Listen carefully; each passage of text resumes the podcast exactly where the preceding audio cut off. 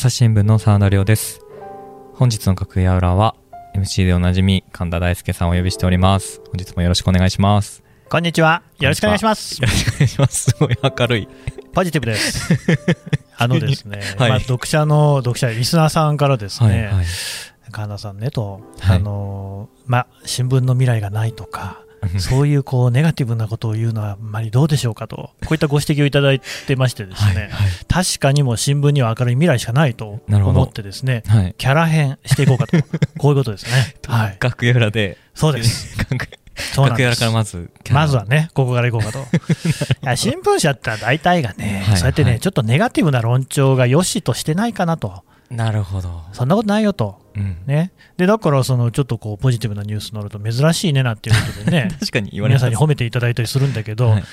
なんか根がね、根がネガティブっていうのは、これは良くないなと、うーん、なるほど。はい、我々から改めようじゃない変えていこうと。そうですね、まず会より始めようと言いますからね。はい、明るくいこうかなとそうです思いますけど、今日はどんな話今日はですね、はいはい。えー、佐野さん、しかしこう、そもそもね、これ、い。つ流れるんですかね、全く分かりませんね。全く先が読めないですね。大変に暑い夏の盛りにこうね撮ってますけれども、はひょっとすると冬に配信してるかもしれない。いわゆる雨傘といいますか、はい。まあ、何かあった時のためにね、用意しておこうという番組ですけれども、はい。い、やあのねたまに聞かれるわけですよ、はい。えーどういうふうに、えー音源をねはい。収録、編集してるんですかっていうことをね、はいはい。で僕はその辺全然携わってないので、はい。ここはちょっと真田君にね説明してもらおうじゃないかと。あー、なるほど。いやよだから例えばそのね、はい。まあ、配配信の本数が多いでしょ？はい。これ編集も大変じゃないですかって言われるわけですけど、大変ですね。ど の辺が大変なんですか？いや、うーんと、でも、あの、多分、YouTube とかの動画を見たうんことある方は、イメージあるかもしれないんですけど、結構言葉が、ところどころ、こう、なんか飛んでるような映像になってる時ってあるじゃないですか。あれは多分、こう、一本でずっと長い時間しゃべって、それをこう、細かく、必要な部分だけ、こう、うん、切り取って切り取ってみたいなことをして繋いでる動画なのでなんでジェット編集とかいいんでしたっけね？はいはい、はいはい。それで多分あのそういう苦労があるんですけど、うん、この朝日新聞ポッドキャストに関してはそういう編集は全く手抜きと言われると いや手抜いてるわけではなくてなくてね。カンパケという言われるものですけど、要は冒頭から最後番組が終わるまで一連で特にその切り張りはしないっていうのが、うんうん。なのでその切り張りの編集の大変さみたいなのはないんですけれど、うん。やっぱりこう記者さんによって声の質だったり大きさ小ささだったりうん。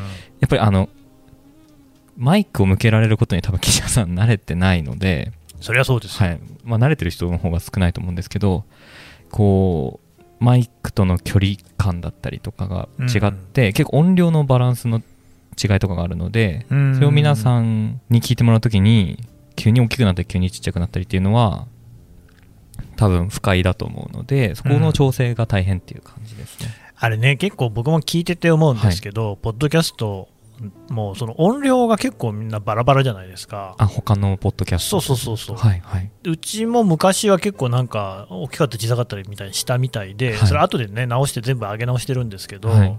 最近はもう落ち着いてると思いますけどあれってなんか決まりとかあるんですか、一応、うん。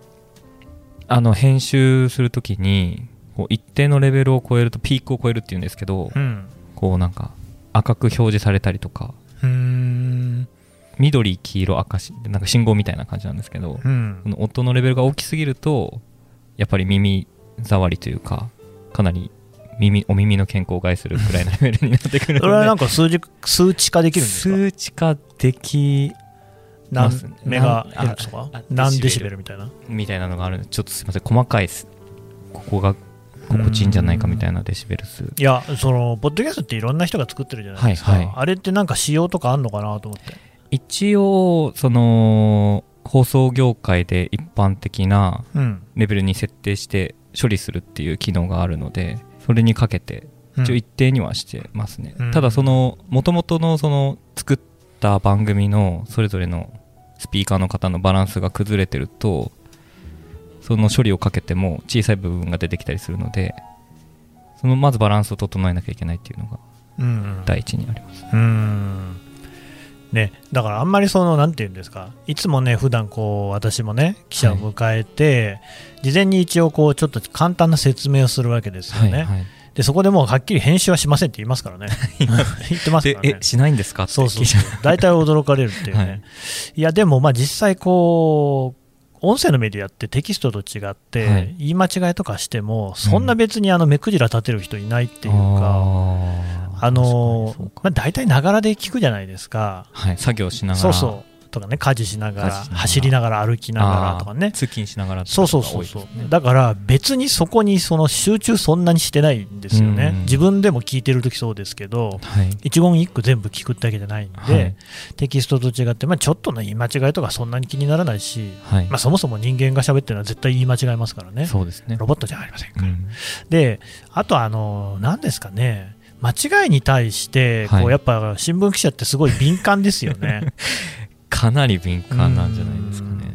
とりわけね、朝日の記者はそうみたいですよ。うん。うん、あそうなんですか。他の新聞社よりっていうことでに比べても。うん。あんまり多分ねその、詳しいことは言えないんですけれども、はい。会社の中のシステムを作る段階で、なんかそういう、そのいくつかのね、はい。新聞社のそういうシステムを知ってるみたいな会社の人が言うには、朝日新聞は直し、直しっていうのはね、記事が一旦その出稿、リリース、リリースってなんて言えばいいんだろう、まあ、あの人前に出せる状態ですよよっていう。ことで、はい。太鼓判が押された後に、えーここが間違ってましたっていう修正が入る場合っていうのが、はい。他の会社に比べてもちょっと多くないですかっていう、そういうね、問題提起を受けたことがあるらしいですね。結構問。題です。うん、でね、よく我々その、是非直しとかっていう、これは要するにもうデータが間違ってるとか、うん。固有名詞の漢字が間違ってるとかね、はい。い、う絶対直さなきゃいけないやつっていうのがあって、まあ、それは多分みんな同じぐらいだと思うんですけれども、なんかそうじゃない直しが多いっていうことを言われたことありますね。ああ、もうなんていうか趣味趣味。そういう趣味 趣味直しって言いますよねいう言い方しなんかその記者とかのはい。そのがなんかこだわりでこういう表現にしたいみたいなことで直しを入れるみたいな、あうん。それはね、さっさとやめるべきだと思いますね。ーなるほど、ええ。あの別に意味が違っているとかじゃなければ、そこはね大体ね、そのなんか自分でそうやってね、文章をコントロールしようっていうのはね、に、はい、どんなもんかなと思いますけどね。あうん。ー結構こうこだわって僕も編集者なので、うん。あの紙面編集してる時にいわゆるこう直しが届くとこうシステム上でこう直しが来ましたよっていう表示されるんですけど、結構こう新聞紙面のギリギリになってもこう直し来ましたみたいなのが出て見てみるとぜひいわゆる是非直しではなくてなんかちょっと点の位置がずれてて どうでもいいだろうっていうね。あこれこの時間に来るかみたいなのはうん。確かにそれでこうドタバタしたりっていうのはありましたね、うんだからそれは別にそもそも記事をどう読むかっていうのは全て読者の自由ですから。確かに、はい。うん、でそこには必ずねその齟齬っていうのはあるわけなんで、うん。そこはもう甘んじてこう自分の責任として受け止めるっていうのがその記者のうん。覚悟だと思うんですよ。はい。なんかね、ちょっとね、なんでその別に点の位置とかどうだっていいじゃないですかね。そうですね。それでもやっぱり何ここ、ここで切らないと、ここの前後の言葉が一緒知らないよ。。なんだよ。で、あの皆さん思うと思いますよ、そんなの、あそうですね。読者の方は確かにもう。うんなんかそういうその内向きのやつはやめた方がいいなと思いますうんうんうん。ねででもだからそういう意識っていうのがちょっとそのね、ポッドキャストで変わってくれるといいなと思ってまして。いやもうね、皆さん、その応用にね、捉えてくれくださるんで、はい別に僕はもうひ、めちゃくちゃ言い間違ってますからね。これまで印象に残ってるいや、だから毎毎度、そのね、佐野君とも一緒に撮ってる時に 説明する、僕がね、もうこうやって間違ってるけど直してませんってんで例に出すのが、まずあるでしょ、タコの足は10本ですってやつね。うん、増えました。8本だっつうのね。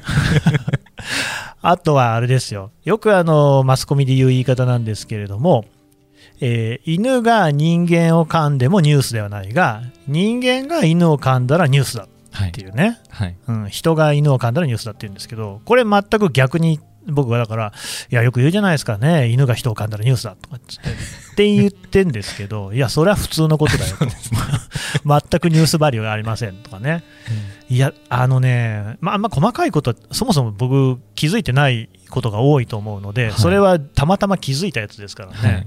めちゃくちゃ言い間違ってるんですけれども、うん。本当にありがたいことに、あのバカがまた間違えたなということで、ご感受いただいているというですね。なるほど、うん。確かにあの他のポッドキャストとか聞いていても言い間違いがあってもあるでしょこうなんか聞きながら自分の中でいやいやそれこういうことでしょってうん突っ込んで処理します、処理して終わりですよね。はい。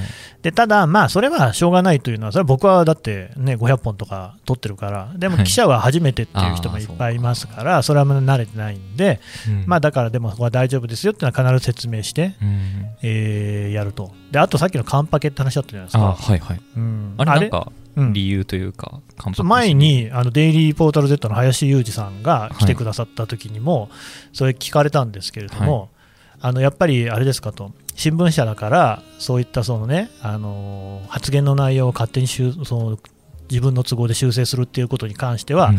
ブレーキをかけてるんですかっていう趣旨のことをね、おっしゃって、はいはまあ、で僕が答えたのが、あのいや、めんどくさいからですって いう、大変あの林さんを失望させるような ことをいや、失望してたかどうか知りませんけど、はい。ことを申し上げたんですけれども、これはでも本当にそうで、うん。まあ、めんどくさいっていうと言い方があれですけれども、えー、とまずこう、そこにあんまりこだわりたくないっていう、うん。だからそのポッドキャストで編集している人っていうのがよく、えー聞くのが、はい。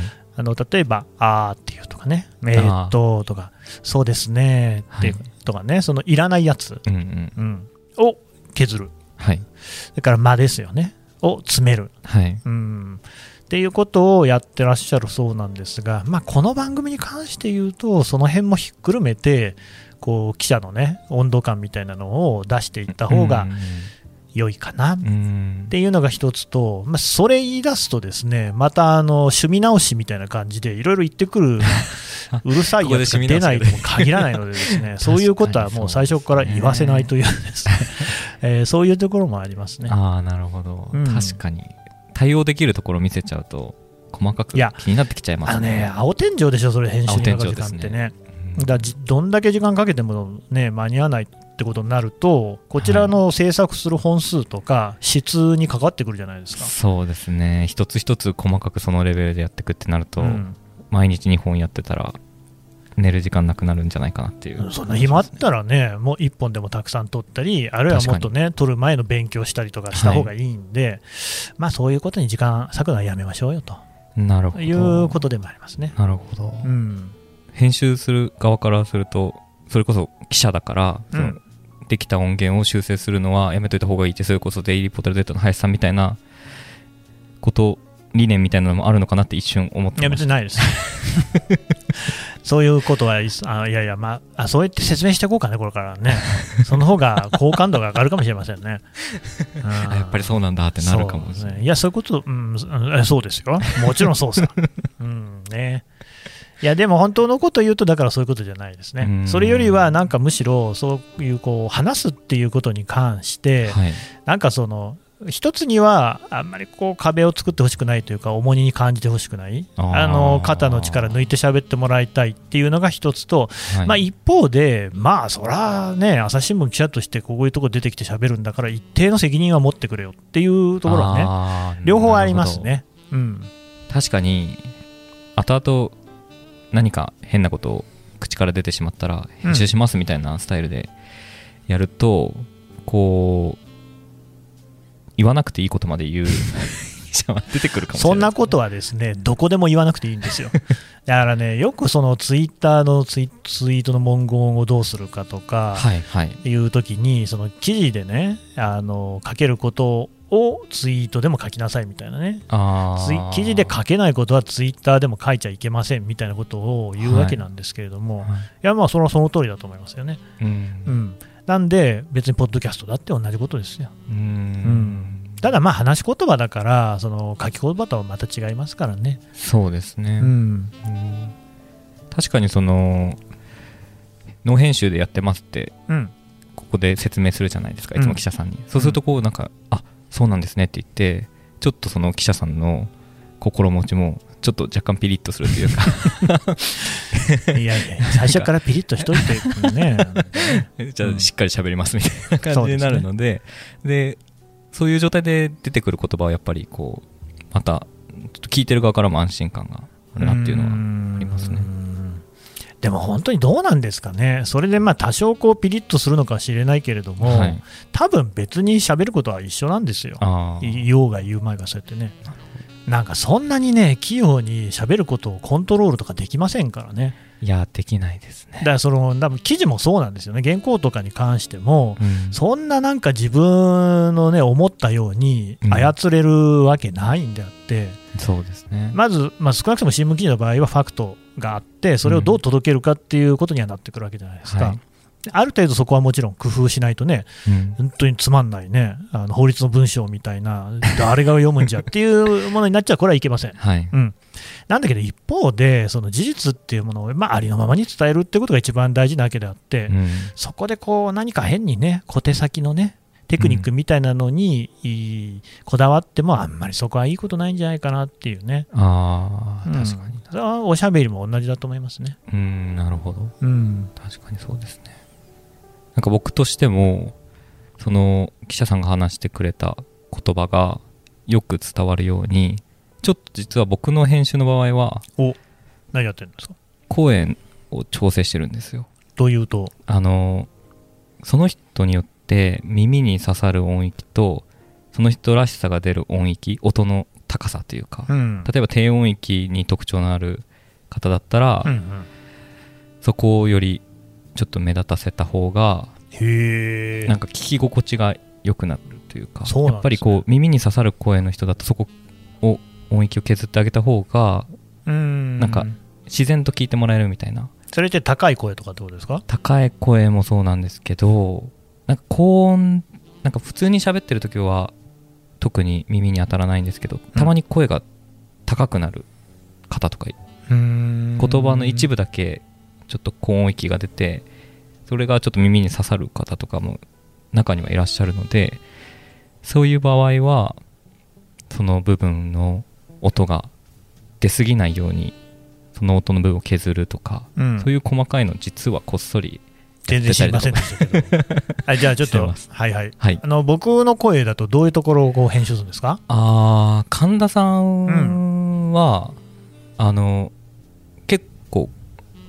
高い方じゃないですか。そうですね。そうですよね。そう言われます。あのなのでどちらかというとこう低音の方をちょっと僕熱くしてて、へなんかもう全体としてこうなんていうんですかもうちょっと丸丸くするというか音のイメージを、こうちょっと柔らかい感じを出そうとはしてます。それをリスナーさんがどう感じてるかは わからないんですけど、まあね、でも、結構日によって僕も声のね、高さ違うんですよね。あそうですね。だからなんか朝一番で撮ってる時とかで、はい、あんまりこう家族とかとも喋ってないで、いきなり喋る時とかってめっちゃ低い声出る時ありますからね。確かに。日によって低い日ありますよね。あります、ね、編集してて、あ低いなみたいな。今ちょっと喉の調子が悪いんでガラガラしてますからね。はい、これは本当に皆さんお聞き苦しい申し訳ないんですけれども。ねいやでもそうですよね。そういう編集っていうのはこう、目立たないところでめちゃくちゃ手間かかってるわけですね。でも何人かこう編集者このポッドキャストもいるのでうん。でね、実はこの編集者によってもちょっとずつ変わっちゃってるかもしれないなっていうのはちょっと僕は申し訳ないなでももしかしてなんか今日は真田君だなみたいなね。音で分かる人とかいたらすごいけどね。すごいですね。ちょっと微妙な差になってくるので。なるほど、うん、あとなんか気をつけてるところあるんですか？あと気をつけてるところは あの記者さんによっては、うん、こう音を出す方がいるいるじゃないですか。何ですか？音を出す。ついつい、うん、あの椅子をギコギコしたりとかそうですね。あのちょっと机をコツコツしたり、うん、ペンをくるくるしたりとかなるべくそういうのがないようにはしてるんですけど、うんうんうん、そういう音が出たらだからこう話以外の音が鳴ってるところは消したりとかはしてますね、まあ、ノイズをね、はい、除去する、うん、ノイズね。入りますね。まずそもそもこの収録してる場所が防音設備とか何にもないところでやってる。しかも全くこうですねこう意図せぬところで、はい。非常に近いところに廊下があってですね そこが編集倉庫っていう倉庫になってましてねでけえ台車がですね、はい。重い荷物をガラガラと 運んじゃ来るわけですよ。そうですね。これねなんかビクビクっとしますけれどもね 入ってないといいなと思ってますガタンガタンみたいな。そうそう収録中になってるけどこっち一応ね、ポッドキャスト収録中ですっていうね、はいえー札かけてんですよね、小野さんが書いてるんですね、かけてんですけれども、なんかすっげえなんかこううるさい声でですね、い死後をですねしながら通っていく人とかいますよね。そう。さして人通りの多い廊下じゃないんですけどね、ここね。そうですね。限られてるんですけど、しかもそういう札も出してるけど、話してる方とか、そうなんですよねひょっとしたらそういう声がね聞こえてるかもしれない。それはちょっと申し訳ないな。えーあとやっぱりリモートの時にやりがちなのが救急車ですね。これはね、はい。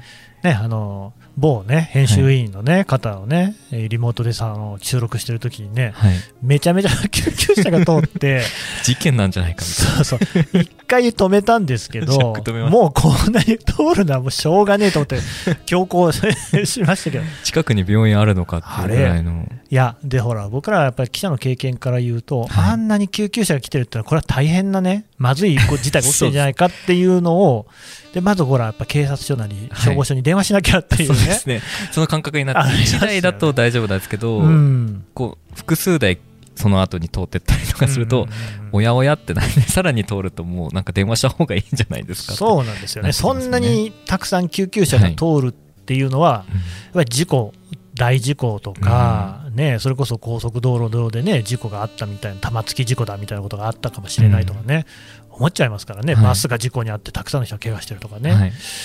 い、やーまあ、で聞いたら別に特になんでもなかったみたいなんですけど、ありますね、そういうこと、ありま、すね。うん。そういう音とかは、なんか防音になればいいんですけどね。うん、でもその、ここの部屋が棒になっても、リモートの場合、それなくならないですね。ね。ね。この間もすっげえセミの声が聞こえたりとかね。おつな感じはありましたけどね、いいんですよ、それはそれでいいんですけどどね。本当はいいんだけど、なんか、あセミの声聞こえるなっていう方にこう皆さんの耳が集中しちゃう可能性が あると、せっかくいい話してもらっててもね、そうですね。しかもテーマがテーマで重いテーマとかだと、ちょっとミンミンになってると。そうそう。っていうか、大体重いテーマやってますから ね、そうですね。あんまり軽いテーマやらないんですよそうね、ですね。楽屋裏ぐらいでしょ、楽屋裏だねけこんなポップな話そうポップな話なのか分かんない。軽い、軽い話。お。まあまあね、軽軽い、うんまあ、っていうか、なんかこう軽、軽妙にあ、軽妙な。お話をするようにはしますからね。そうですうね。ん。でもこう、やっぱり編集とかで、それこそこの前話した、あの、タイトルコールもそうですけど、うんうんやっぱりこう、リスナーさんからの声で、結構すぐ反省して 直してるので、即直しですよ、ね。即直しですね即。即日実施みたいな。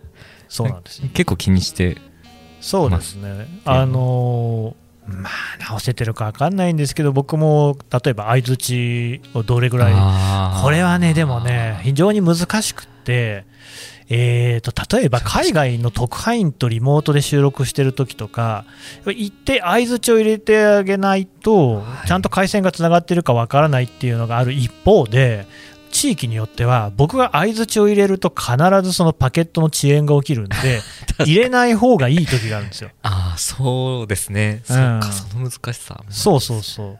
大体だから、そのロンドンの分け君とかとつないでる時とか、はい遅延が起きやすいんで、はい僕あんまり相づち入れないんですよね。だから分け君が一人で喋ってる感じになっちゃって申し訳ないなっていうふうに。ひたすら突き進んでくれてる。なんかね、ロンドンは東田君とかもそうなんですけどね、どっちかっていうとその遅延が起きやすい感じがするんですようん。で、他方、相づちってやっぱり入れすぎると鬱陶しいじゃないですか。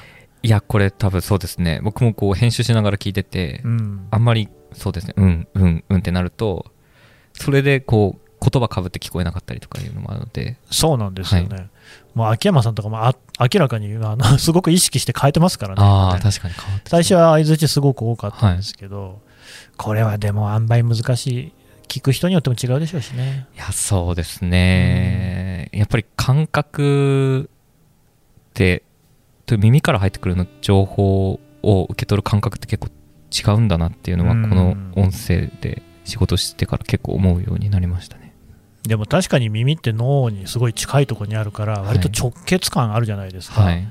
なんかそういうところでね、生理的に不愉快にならないようにはしたいなと思いますけどね。ん、そうですね。なるべく編集する立場からも、そういうのはなるべく少なくしようという編集はしようかなとはっていうか、まあ、だからまあそれがまさにポッドキャストにおける編集ってことですよね。そうですね。そうですね。決してその文字をね別の言葉に置き換えたりとか段落をこう入れ替えたりとか、うん。構成を変えたりってことではなくって、うん。取ったものがまあ生理的にね不愉快なことにはならないように調整をするっていうそういう編集。はい。